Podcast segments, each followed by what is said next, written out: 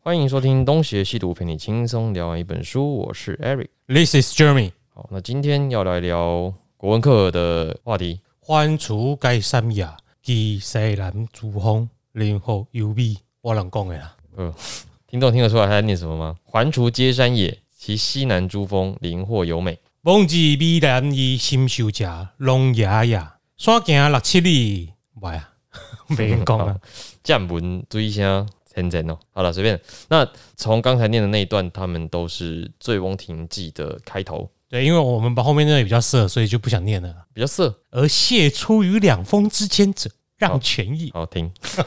好，那今天就是想要来聊一下关于《醉翁亭记》的一些话题。我先讲，我个人觉得若干年后再读这篇，我觉得这篇不应该被选为推荐选文。哦，那至于是为什原么，来如此，对所以这个原本有就对了，他现他原本有。现在还是啊，哦，现在还是对啊，好，就是我我觉得现在读这个没有什么意义。嗯，我不是说这篇文章不好，我是觉得说高中选文来讲，我实在不觉得这篇文章有什么要被选选进去的必要。好，那我们就先进音乐。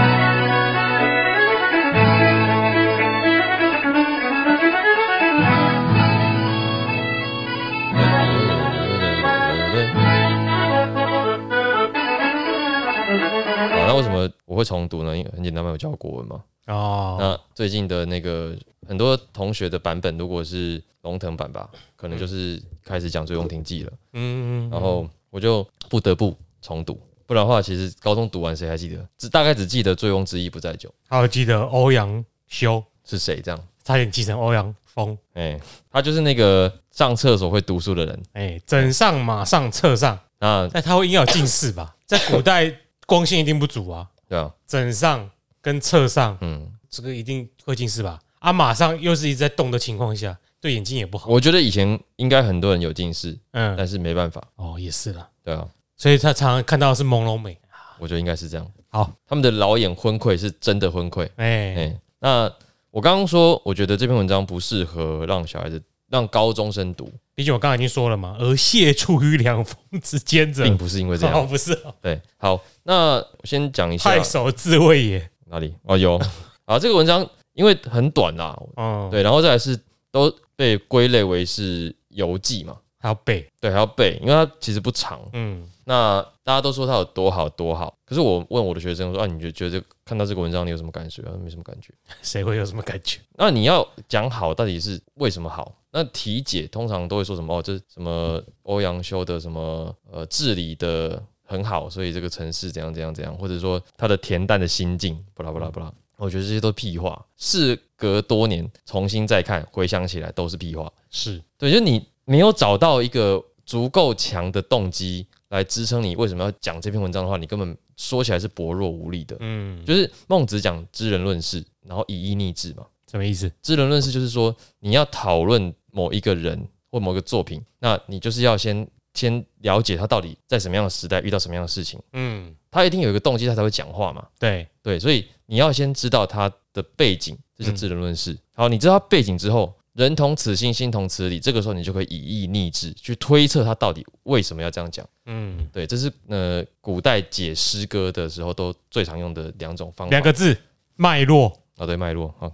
对了，其实就是脉络啦，啊就是你要先去呃理解这些东西啦。那我们都会加上我们个人解读，这这是一定的。对，孟子也是这样讲的嘛，一定要跟人解读啊，对啊，不然有什么意义？哦，所对以、啊，所以如果你没有这方面的背景，你去直接的看《醉翁亭记》，其实我觉得根本看不出什么东西来。对，那他在写作上当然有一些比较特殊的写法，因为他都是属于先解释，再说这是什么东西，嗯嗯，比方说，他前面不是一直在讲说那个醉翁亭记在哪里，所以他给了一个很像是摄影镜头的描写嘛。嗯，你看他讲环滁皆山也，就好像是一个远景，然后接下来再 呃 focus 集中到一个地方，西南珠峰林壑尤美，嗯，然后讲狼爷，对对，然后接下来镜头马上就切到了山路上，嗯山行六七里嘛，对不对？对然后听到了水声，这个时候一定还没看到，对，然后接下来峰回路转，峰回路转就是指说山路是蜿蜒的，所以他们又爬了一段，这又是一段这个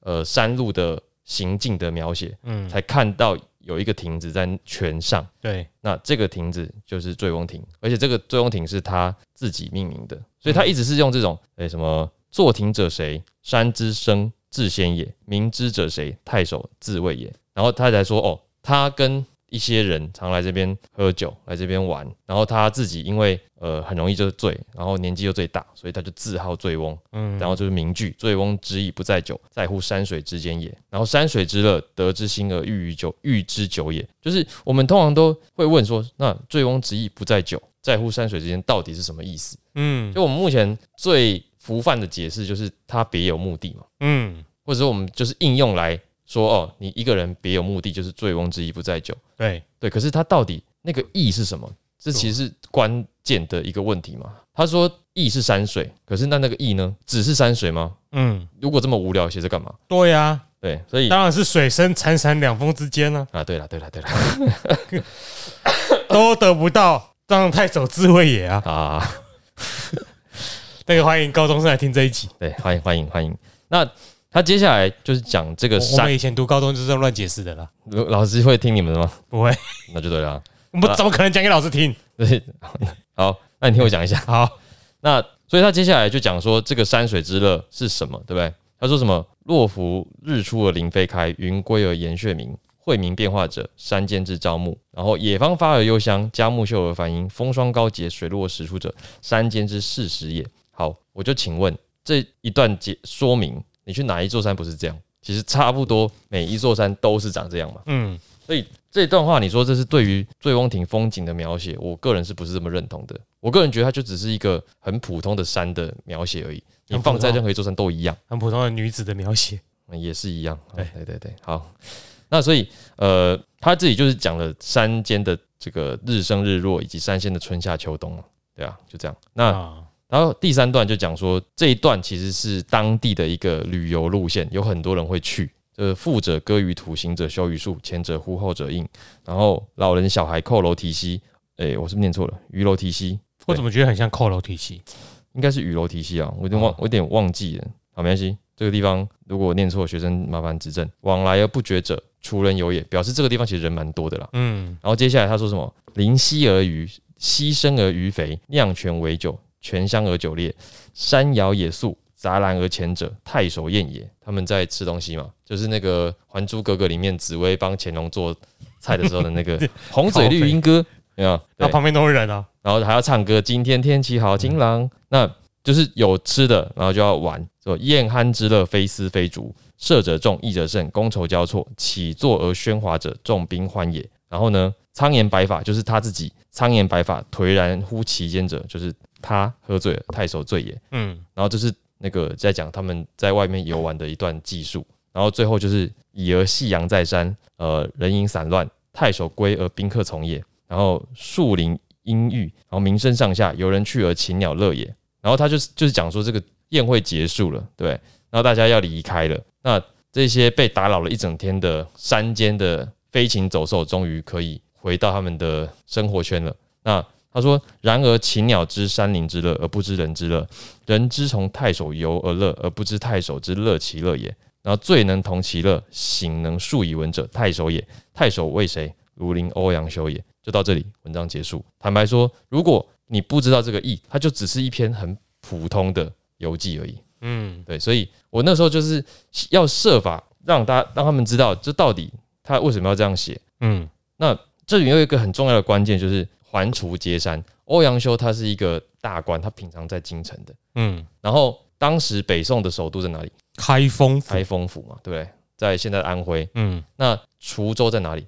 不知道在安徽省。啊，对，哦，刚刚开封在河南，说错了，嗯开封在河南，滁州在安徽，嗯这两个地方相隔大概走路要走五六天，嗯可能更长，其实是蛮蛮长的一段距离啦。嗯，河南到安徽，那谁没事会去那边走逛？路五六天应该蛮难的，一般人的脚力，对，可能我刚我我真的有在那个 Google 地图上面查过，嗯，他说大概五天六天，但我不知道到底是不是真不是的，那五天六天一定是没有睡觉啊，呃有可就能。持续走啊，所你以用 Google 开一定是这样啊，所以他不会帮你估睡觉时候啊，那那可能要拉长哎呀，三倍以上你步行五六天都要乘以三百天走八小时差不多，哦，哎，走一个月啊，差不多，嗯，对，那一个月才能到。对啊，谁没事去那里写游记？嗯所以他一定是怎样被贬官嘛。哦，可是我跟你讲，就算他们在题解上读到这是被贬官的作品，他们也一定无法体会什么叫做被贬官。嗯，我觉得这个是差异的关键。你说学生没办法体会，对，即使我们也没办法被体会。其实有没有？可是我们至少能够同理了。嗯，我觉得至少这么多年来，你可以知道说，被贬官说来简单，但被贬官等于是你政治生涯的死亡。嗯我觉得在这里比较可以讲一个例子是谢长廷嘛，谢长廷曾经一度可以跟这个苏贞昌争雄当总统的吧？后来两个一起搭配选总统，对，然后可是现在是日本大使，对，虽然也还是一个很棒的也很重要。对，可是我觉得对他来讲，这个可能无异于是外放了，就是嗯他已经认识意识到我这辈子就到这里了，嗯，这种感觉看开了。对看开了。那对他没有写《醉翁亭记》，他写牌剧。 可能写牌剧。那可是对于任何一个古代的政治精英来讲，你要德军行道，你一定是要待在朝廷嘛？对，中央。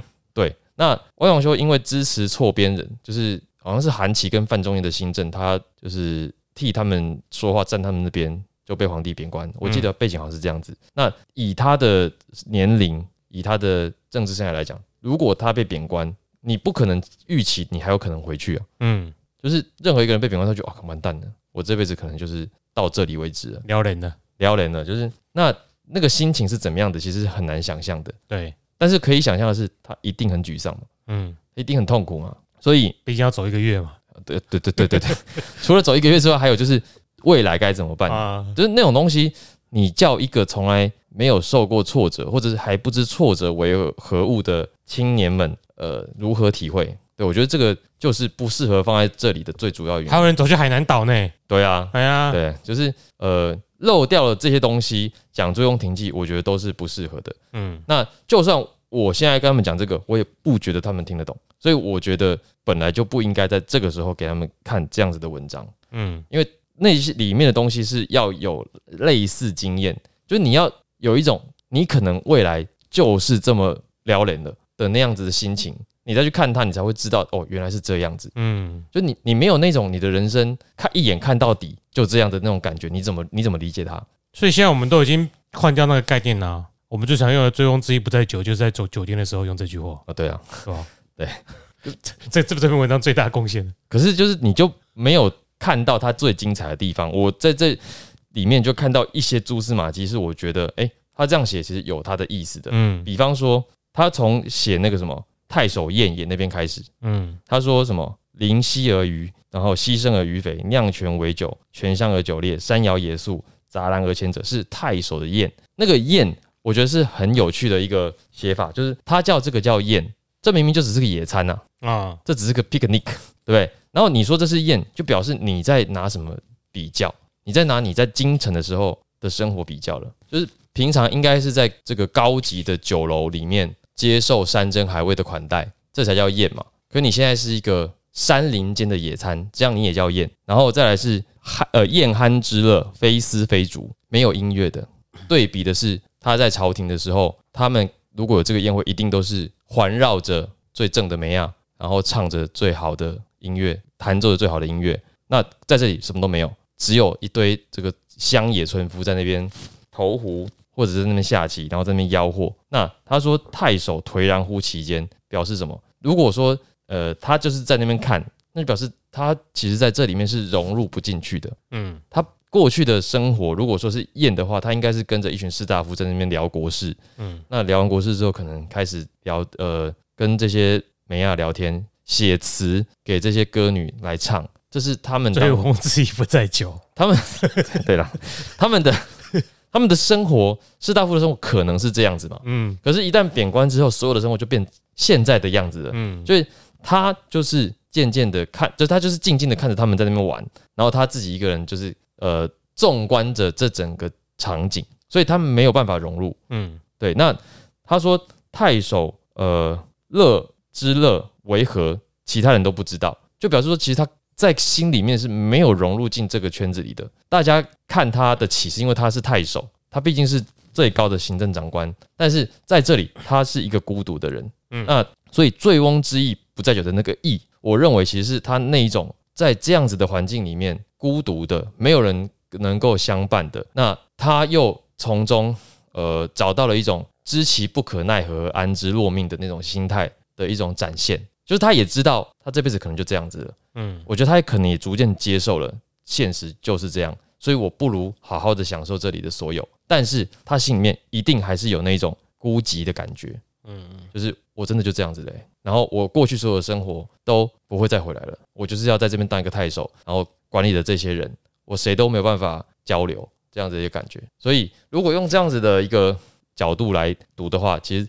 这篇文章的基调是有一点呃淡淡的哀伤的，嗯，因为它的意其实就是指这个嘛。对，他无法再回到过去的那个生活，他无法再实现他的理想了，他就是接受了这个现在的生活的现实了。呃，但心态当然算是健康了，所以他写这样的一个游记，我觉得那个醉翁亭记的那个感觉应该是这样子的。那如果我这样写，那当然当然它是一篇好文章啊，可是放在高中的选文，我就觉得没那么合适。嗯，我觉得高中选文还是要多一点的逻辑性的东西比较好。比如说，又要推了吗？对啊，呃，那个，比方说嵇康嗯《生无哀乐论》就还蛮适合的啊。哦，对啊，看呃推出来了吧，而且还是嵇康呢，啊，对，哎，一般人谁会去读竹林七贤？对就是他们有比较多的那种逻辑的思辨啦。嗯，他当然不一定变得非常的精妙。不过一般来说，推古文教育的人都没有什么逻辑思辨能力。对啊，就是呃， 你先去读经读三十年再说，读读经班，不一定，让你丧失思辨能力的读经班。真的不行哎。